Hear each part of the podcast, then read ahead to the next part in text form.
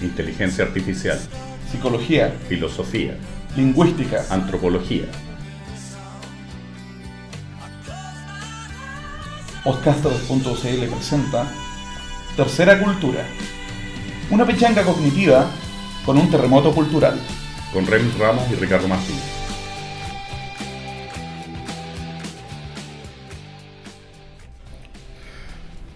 Buenos días, buenas tardes y buenas noches. Eh, este es el segundo capítulo de Tercera Cultura. Estamos acá con Ricardo. ¿Cómo estás, Ricardo? Muy bien, Remis, muy, muy bien. Ya, y bueno, yo también estoy bien, gracias por preguntar. Eh, Estamos este día 28 de agosto acá y tenemos un tema a nuestro juicio bastante interesante entre manos, en el sentido que precisamente nos va a permitir conectar, digamos, ciertas teorías con cierta, en este caso específico, con una serie, digamos, que se está volviendo extraordinariamente popular por estos días, que es la serie Light to Me, protagonizada por uh, Tim Roth. ¿eh? Claro, antes de entrar en nuestro tema tenemos que mandar saludos, Sí. hacer agradecimientos a toda la gente que ha comentado en el podcast y también eh, invitar a la participación. Sí, mira, de hecho, especialmente yo quiero mandarle saludos, digamos, a toda la gente que nos ha agregado al grupo de Facebook, que nos ha dejado comentarios, en el sentido que considero que la respuesta que ha tenido el, primer capítulo, el piloto, digamos, ha sido mucho mejor incluso de la que esperábamos. Entonces, sinceramente, pucha, muchas gracias, gracias por el apoyo y, y esto sigue. Eh, te veo bastante contento, Ricardo, y no sé, me da la impresión de que hay algo más respecto al éxito del programa. ¿Qué onda? ¿Qué... Esta mañana me llegó una invitación, por fin, a participar en el recital del año, que es el recital que van a dar Pinker y Dennett el 8 y 9 de septiembre, si mi memoria no falla, En Casa Piedra. en Casa Piedra, y que era con invitaciones personales, no es comprando entradas, sino que se parece como al recital de Ennio Morricone, Ya. un poco. Y yo creo que ese es el, el- el recital más importante que vamos a tener en mucho, mucho tiempo de cientistas cognitivos o psicólogos evolucionarios. Entonces, introducir un poco cuál es la idea de, este, de esta actividad. Sí. Bueno, eh, es un ciclo de conferencias que ha venido realizando la Fundación Ciencia y Evolución. Y este sería el cuarto, sería el evento, digamos, que cierra, digamos, este ciclo de conferencias y precisamente es el evento en el que, no sé, po, dejaron lo, lo mejor para el final, porque rara vez se da eso. ¿ya? O sea, entre los invitados yo creo, a mi juicio, por lo menos yo, yo citaría como los más importantes a cuatro, que va a estar Daniel Dennett, que es un filósofo de la mente de una larga trayectoria ya, y que, no sé, ha llevado a cabo estudios respecto a la intencionalidad, la conciencia, y últimamente estaba más dedicado, digamos, a la difusión o a la divulgación del pensamiento evolucionario, digamos, en términos de cultura popular, precisamente en el marco de esta cosa de la tercera cultura, de la que hemos venido hablando hasta el momento. Claro. El otro es Steven Pinker, que es un psicolingüista, o es lingüista, o es psicólogo. Él ¿qué es un psicólogo, pero se ha dedicado al lenguaje desde tiempos inmemoriales. Sí. Escribió un libro clásico que es El instinto al lenguaje del año 94 y ha sido uno de los mayores divulgadores de la psicología evolucionaria en los últimos años. Entonces, una de las preguntas del millón ahí es quién telonea a quién. Sí, La cual es- ah, tú tienes la teoría que el telonero es Dennett. Sí, yo creo que Dennett es el telonero en el sentido que, o sea, Pinker igual se ha mantenido sacando libros con un altísimo impacto, no solo digamos a nivel académico, sino que a nivel de cultura popular también. Mientras Dennett, digamos en cierto modo, digamos se ha limitado, digamos a mantener, digamos una, una producción más bien baja, diría yo. Bueno, también se ha dedicado a defenderse de sus críticos también, que no son pocos, pues, incluyendo digamos a nuestro amigo el Watton Fodor. pues. Y en este caso, si bien es cierto que Dennett tiene una trayectoria más extensa que la de Pinker, yo creo que Dennett es el telonero más o menos en el mismo sentido que, que King Crimson fue telonero de Tool. No sé si me cacháis el... Sí, claro. La idea. Claro, o sea, puede haber un grupo más viejo que telonea un grupo más joven, cuando el grupo más joven tiene una llegada como más mainstream, por darle un nombre. Tool y Pinker no son mainstream. Sí. Sería raro decir. Entonces, vamos a dejar una pregunta para, para las auditoras y los auditores, para que puedan ponerlo en el blog. ¿Cuál sería el setlist de, de este recital? ¿De qué temas van a hablar? Sea, ¿Cuáles serían las grandes ideas que dentro del marco de este aniversario de los 200 años de- del nacimiento de Darwin, cuáles van a ser las ideas clave? Y entonces, bueno, dejamos abierto digamos, el Facebook, los comentarios del mismo podcast también, y, y también nos pueden escribir. ¿ya? El mail que tenemos es terceracultura.podcast.gmail.com Claro, y ahí podemos recibir también comentarios y sugerencias para ver también qué cosas les vamos a preguntar, si en algún momento podemos levantar la mano y hacerle algún, alguna pregunta capciosa, Sí. que está además que, que podemos hacerle. Mira, Bueno, eh, avanzando, porque el tiempo que tenemos es poco. Eh, a todo esto debo comentar que estamos grabando en directo desde la Catedral de Arcade Fire. ¿eh? Claro, algo así. Por eso se escucha como con eco. Tomamos la, idea de este gran grupo para ver cómo suena con esta reverberancia de sonido. con este eco natural. Ya, mira, el tema que tenemos para hoy, o mejor dicho, presentando el capítulo, este, el capítulo de hoy se llama Light to Me o La sonrisa de Mona Lisa. Y vamos a hablar principalmente sobre la teoría y el personaje que inspira esta serie. Antes de eso, igual quería, no sé, pues mencionar, digamos, muy a la pasada y, no sé, para darte el pie, digamos, para, para que me cuentes lo que no me contaste de antes cuando te mencioné el asunto. Claro. A propósito de esta secuencia inicial en la película Reservoir Dogs, Los perros de la calle, de Tarantino que en esta película, que con esa película para mí Tim Roth pasó a ser un actor de culto, definitivamente. En esa película, Tim Roth interpretaba a un policía que tiene que infiltrarse en una banda de delincuentes. ¿eh? Y su asesor, un amigo, y le dice que para caerle en gracia a estos delincuentes, tiene que contar una anécdota, una anécdota buena, graciosa, en la cual se destaque su currículum criminal, por decirlo de alguna manera, y que tiene que ensayar y practicar esa historia tantas veces ya, pero tantas veces contar la misma historia, ir agregándole detalles, quitándole detalles, etcétera, ensayarla tanto al punto que él mismo se la crea. En el sentido que los delincuentes precisamente son especialmente buenos en este marco, digamos, son especialmente buenos para detectar cuándo son, los están cuenteando. Y por eso a un policía se le hace difícil infiltrarse. Y tú me decías algo respecto al, al tema de la actuación, precisamente. Eso. Claro, el, el, tema de Like to Me es el tema de las mentiras y el tema de las expresiones faciales. Y está muy vinculado al engaño. Hay, hay, una teoría sobre la cual vamos a tener un episodio monográfico más adelante, que es la teoría de la mente, que supone que los seres humanos somos unos especialistas en la lectura de mente. Se llama técnicamente en inglés mind reading. Nosotros podemos leer la mente de otras personas porque podemos acceder a sus estados internos al menos inferencialmente, o sea, al menos hacemos una apuesta sobre que una persona hace tal cosa porque siente, piensa o cree algo. Sí. Y ese mind reading es bloqueado cuando uno miente. O sea, la mentira es un truco que inventamos los seres humanos para poder engañar a los otros, haciendo que su mind reading o su lectura de mente falle. Y los actores tienen que hacer eso porque evidentemente el actor no está viviendo lo que vive el personaje. Entonces, desde tiempos eh, bastante pretéritos, hace algo así como 150 años, Konstantin Stanislavski, que era el, gran teórico del teatro del siglo XIX, planteó que eh, los actores tenían que meterse en el personaje. Y dice algo que voy a citar eh, en el capítulo 15 de su obra El arte escénico. Nunca se debe pronunciar su parte sin un propósito definido.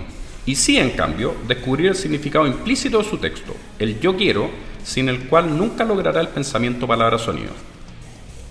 El pensamiento activo es lo que capacitará a la persona para leer el texto entre líneas. Entonces surgirá la entonación interior, es decir, la síntesis del sentimiento, pensamiento y calidez de actuación.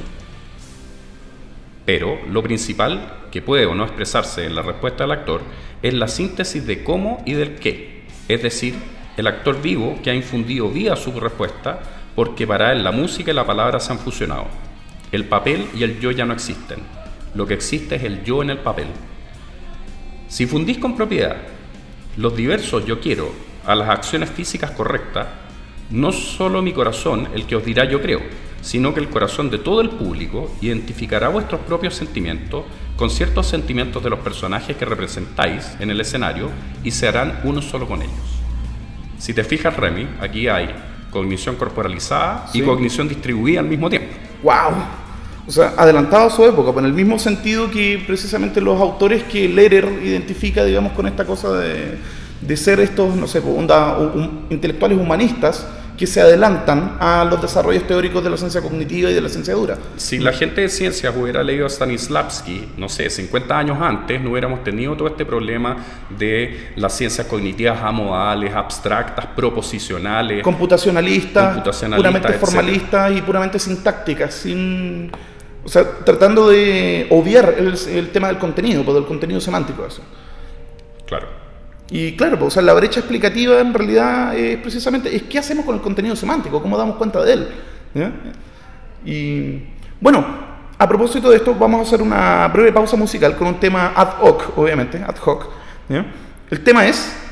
El tema es el tema principal de la tercera Amame, que lo interpreta un grupo que curiosamente se llama Psycho y que se llama Inocencia en tus ojos, donde la clave está en la lectura de la mente que realiza el personaje masculino respecto al personaje femenino. o sea, la atribución de estados mentales intencionales, ya sea deseos, creencias, intenciones, sentimientos, a través de la mirada. A través de la mirada. Ya. Entonces vamos con Psycho acá en tercera cultura.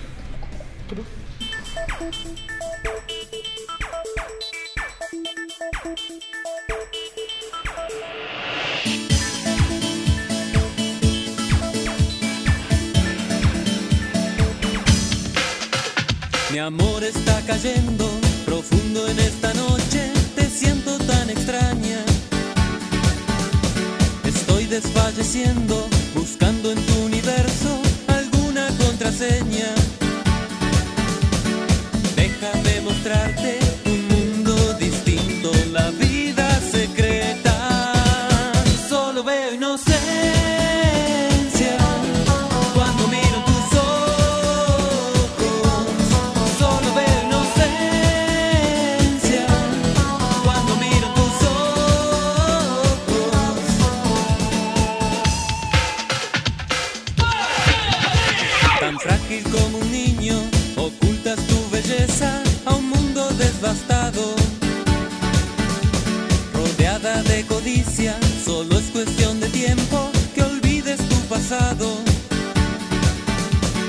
Déjame mostrarte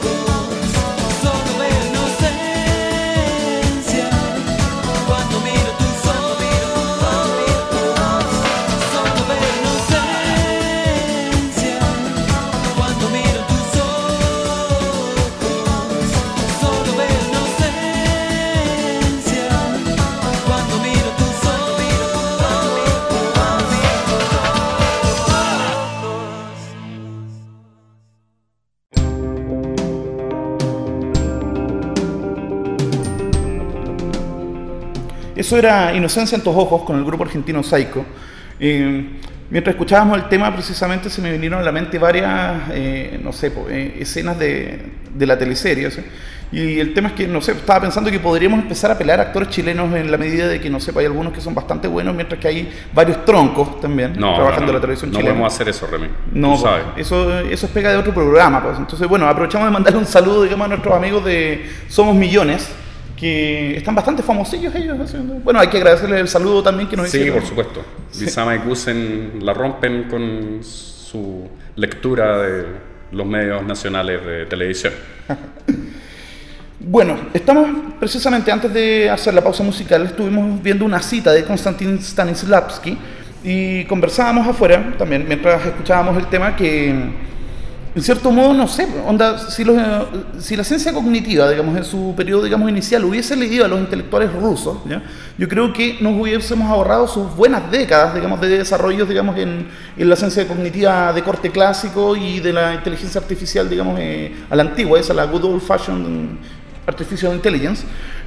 No, en el sentido de que pareciera ser de que la, ¿cómo se llama? De que la ciencia cognitiva, o no sé, por la psicología soviética recoge precisamente, digamos, el planteamiento este, pucha, ¿cómo, cómo mencionarlo? No sé. Eh, distribuido. Distribuido. Distribuido, distribuido, que en cierto modo es herencia, digamos, del desarrollo de Marx a propósito de que el protagonista de la historia no son los personajes, sino que son los pueblos, o sea, es la sociedad. Claro, hay una psicología al pueblo, y esa psicología es la que estudian, bueno, Stanislavski, evidentemente, pero también gente como Luria, gente como Vygotsky, esos autores toman estas ideas y les dan un, un vuelco espectacular, que es un vuelco más científico.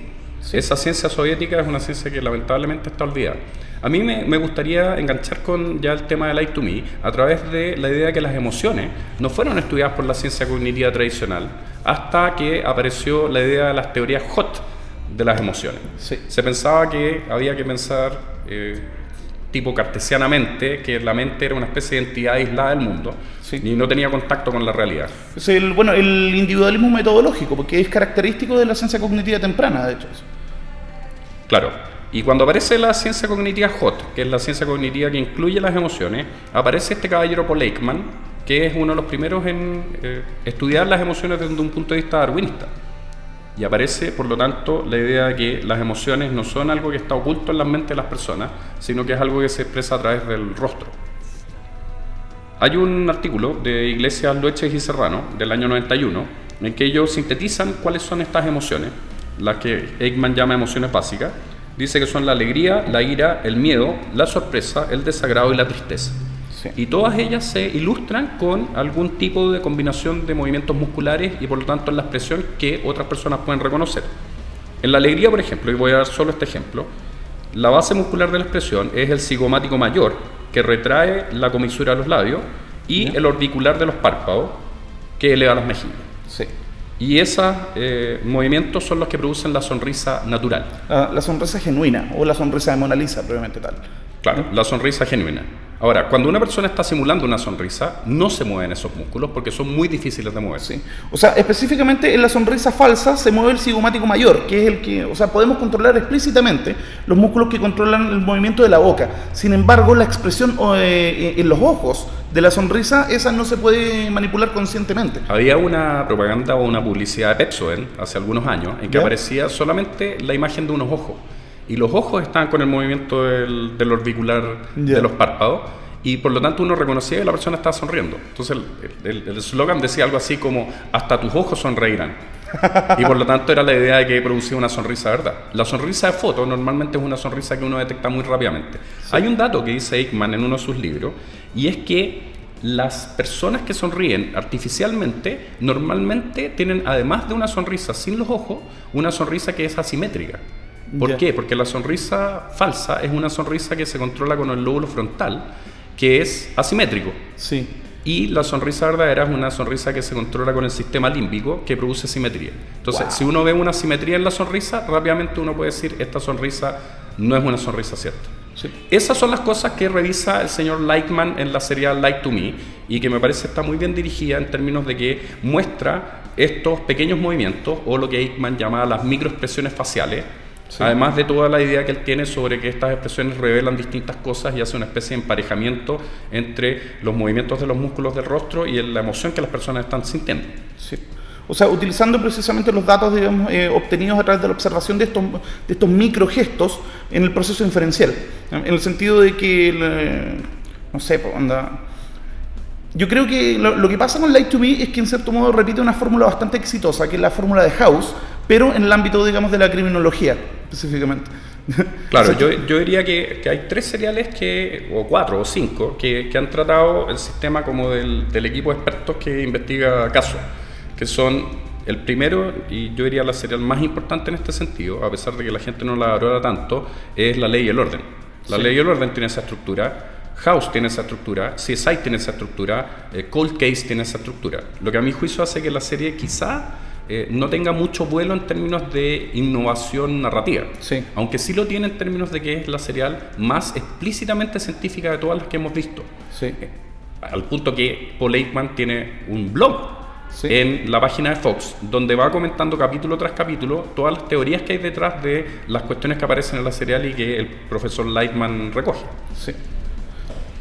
Precisamente retomando el cuento de la cognición corporalizada, eh, me parece que, claro, o sea, efectivamente la ciencia cognitiva, digamos, en su origen, concibe la mente como este mecanismo puramente algorítmico, puramente formal, en el cual los procesos inferenciales son procesos de razonamiento lógico sin, y que están en cierto modo encapsulados y desconectados del resto de los sistemas de la cognición humana. Y me parece que es a partir del libro de Candel, eh, o sea, perdón, de Candel, de, de Antonio Damasio, este libro llamado el, el error de Descartes, en el cual precisamente se retoma el rol de las emociones en la cognición de los sujetos, en el sentido de que las emociones son cruciales no solo, digamos, eh, a la hora de expresar los sentimientos subjetivos, sino que también en la toma de decisiones. ¿Para qué se inventaron las emociones?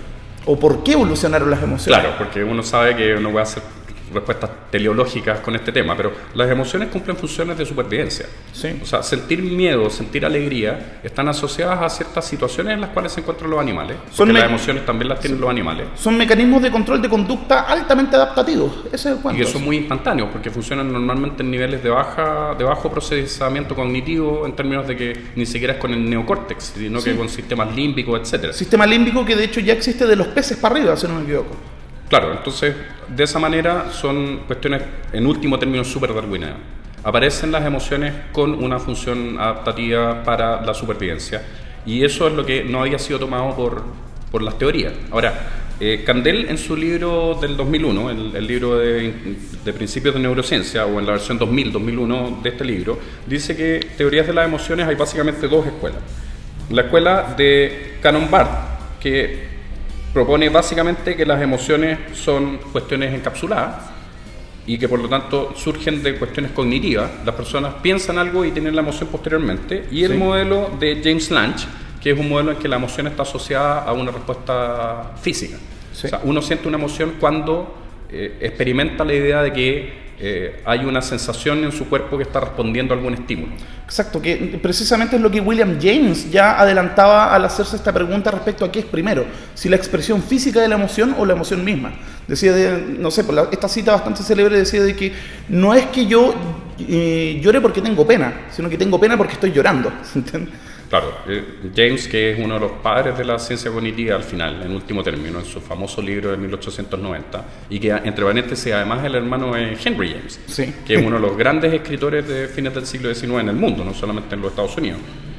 Propuso esta teoría y, claro, no lo pescaron mucho, pero con Damasio esta cuestión volvió a hacerse importante.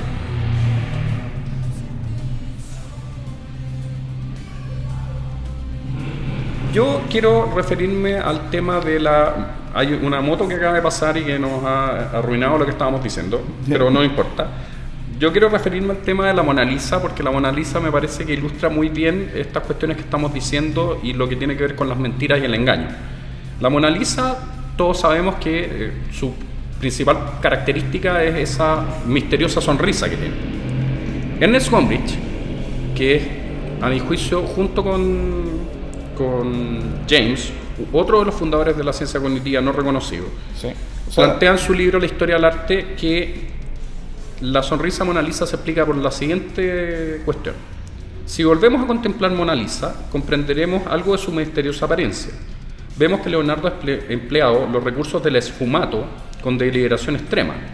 Todo aquel que ha tratado de dibujar un rostro sabe que lo que llamamos la expresión reside principalmente en dos rasgos las comisuras de los labios y los extremos de los ojos. Precisamente son esas partes las que Leonardo dejó deliberadamente en lo incierto, haciendo que se fundan con sombras suaves. Por este motivo nunca llegamos a saber con certeza cómo nos mira realmente Mona Lisa. Vale decir, el esfumato, que es esta idea de difuminar en sombra alguna sección del cuadro, la pone eh, el Leonardo básicamente en estos dos espacios, que son los que mencionábamos antes por, Sí. por el texto de Iglesias, Loeche y Serrano, y eso hace que uno no pueda reconocer la emoción visualmente. Al punto que en el New Scientist de 2004, una de, de las ediciones de la revista, se citaba una investigación de la Universidad de Ámsterdam con un software especializado en medición de emociones. Vaya uno a saber Ya. qué tipo de software era. Quizá Sí. era una red neural o algo así. Probablemente una red neural, digamos, que alimentada, digamos, con datos estadísticos. Claro, pattern recognition o Sí. alguna cuestión de ese estilo. Y estos tipos descubrieron que Mona Lisa está en un 83% feliz, un 9% disgustada, un 6% temerosa y un 2% enfadada. Ya, o sea, ¿cómo puede una persona estar un 2% enojada? No sé. Claro, la red probablemente detectaba un 2% de rasgos de enfado y con eso podía decir que Mona Lisa tenía esa combinación. Ahora, Sí. por supuesto, el secreto y el misterio del arte no se agota con En- una investigación, Sí. pero nos da de nuevo pistas o una entrada al famoso tema que nos trata eh, o, y- de que te trata este programa, que es el tema de la tercera cultura. Cómo gente como Stanislavski, como Gombrich o como Leonardo han tenido intuiciones geniales sobre estos temas y pocas veces han sido recogidos por la historia oficial de la ciencia. Sí, y que la ciencia solo está redescubriendo, en cierto modo. Creo que ya estamos acercándonos al final y quiero dejarles una prueba para que hagan en la casa que tiene que ver con el reconocimiento rostro, un tema que hemos tratado tangencialmente, aunque está muy vinculado al asunto de las emociones, que es una ilusión que se descubrió el año 2001 y que consiste en lo siguiente. Tome una foto de un rostro que esté mirando de frente y tápase un ojo. Usted se tapa el ojo y mueve la foto hasta un punto en el cual el otro ojo deje la nariz en el punto ciego. Después de un minuto va a pasar algo muy sorpresivo, que es que su, su mente va a empezar a procesar esa imagen como si fueran rostros que van cambiando y expresiones que van cambiando. La explicación que dan los autores de esta investigación, una señora que se llama María Luis Lucía de Bustamante Chimas, es que esto es procesado por el córtex inferiotemporal y el tema de la memoria a largo plazo y no puede encontrar el rostro que hace match con el rostro que uno está buscando. Entonces, por eso se produce esta ilusión de que los rostros van cambiando, va cambiando su expresión y sus fisonomías. Claro. Y yo creo que esa es una buena imagen y la prueba que uno puede hacer en su casa con, con este tema nos puede dar una pista también sobre cómo funciona el cerebro cuando procesamos las emociones. Sí. Bueno, eh, nos despedimos por hoy. Y les dejamos con un tema quizás un poco pesado, pero que, que también va, digamos, está directamente relacionado con el tema que nos convoca hoy, y que es el tema Liar de Henry Rollins. Gran valor, digamos, no solo digamos, en la música, sino que también en la literatura y en su show de comedia que tiene también, que pueden buscarlo en YouTube. No sé si has visto tú, digamos, las rutinas cómicas que Sí, tiene. lo he visto y también, también sé de cómo sale a cantar cuando, cuando interpreta en vivo, que salen calzoncillos, que es algo que hereda de su grupo anterior que es Black Flag, Black Flag, sí. eh, los padres del hardcore. Sí, los padres. Bueno, eso fue todo por hoy y los esperamos la próxima semana. Les reiteramos la invitación para que nos dejen sus comentarios en el Facebook o, que, o en la misma plataforma, en Podcaster. Y muchos saludos a todo el mundo nuevamente y muchas gracias por el apoyo. Esto es Liar de Henry Rollins en Tercera Cultura.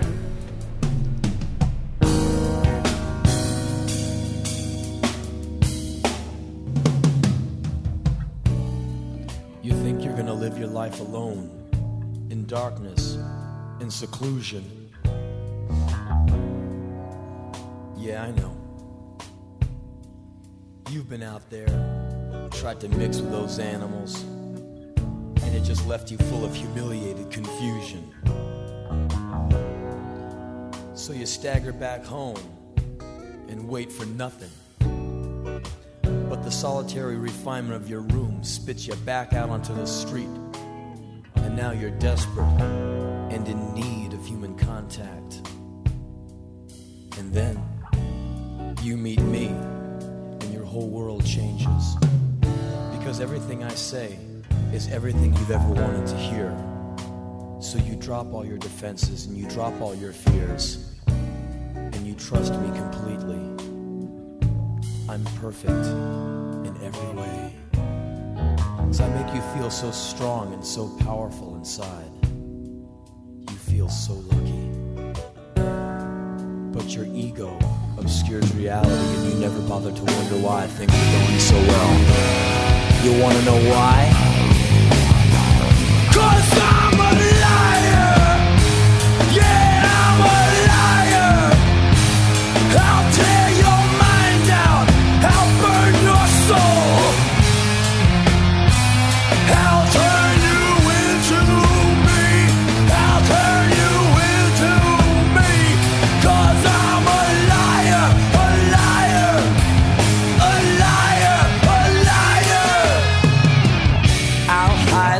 behind a smile and understanding eyes.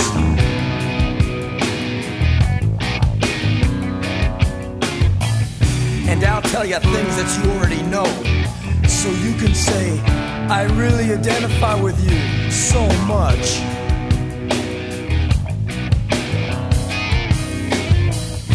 And all the time that you're needing me just the time that I'm bleeding you.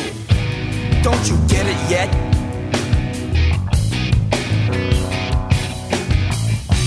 I'll come to you like an affliction, but I'll leave you like an addiction. You'll never forget me. You wanna know why? Cause I'm alive!